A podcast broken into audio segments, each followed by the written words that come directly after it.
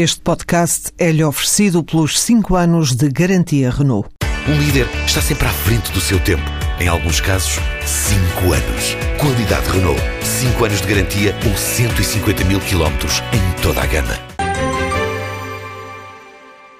Na semana passada, assistimos à implosão do governo, à manifestação pública de dúvidas quanto ao caminho e eficiência desse caminho, quanto aos resultados atingidos Dentro do Executivo, essas dúvidas existem há meses, uma evidente falta de coesão interna e uma falta de liderança.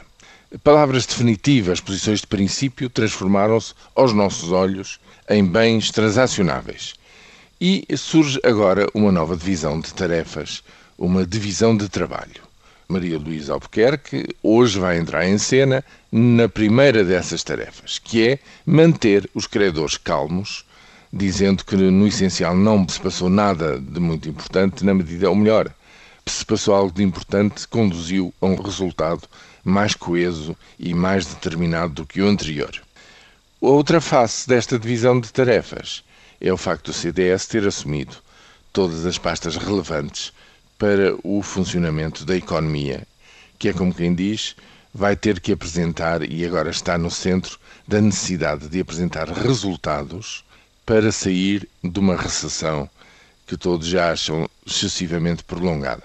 Veremos como é que isto funciona. Mas uma coisa é certa: qualquer outra solução política que não seja, digamos, a confirmação deste governo recomposto, não faria jus a uma terceira coisa que ficou bem clara na semana passada: é que a maioria dos portugueses tem medo, continua a ter medo e continuam digamos, a assinar-lhe com cenários catastróficos de segundos resgates e coisas do género, quando afinal lemos hoje nas páginas do El País que esse famoso segundo resgate, ou seja, um segundo empréstimo mais suave, em diálogo direto com aquele que, por causa dos tratados, é sempre o nosso parceiro em termos de diálogo permanente, que é a Comissão Europeia, que esse segundo empréstimo de saída deste programa de ajustamento para os anos mais próximos já está a ser preparado tecnicamente,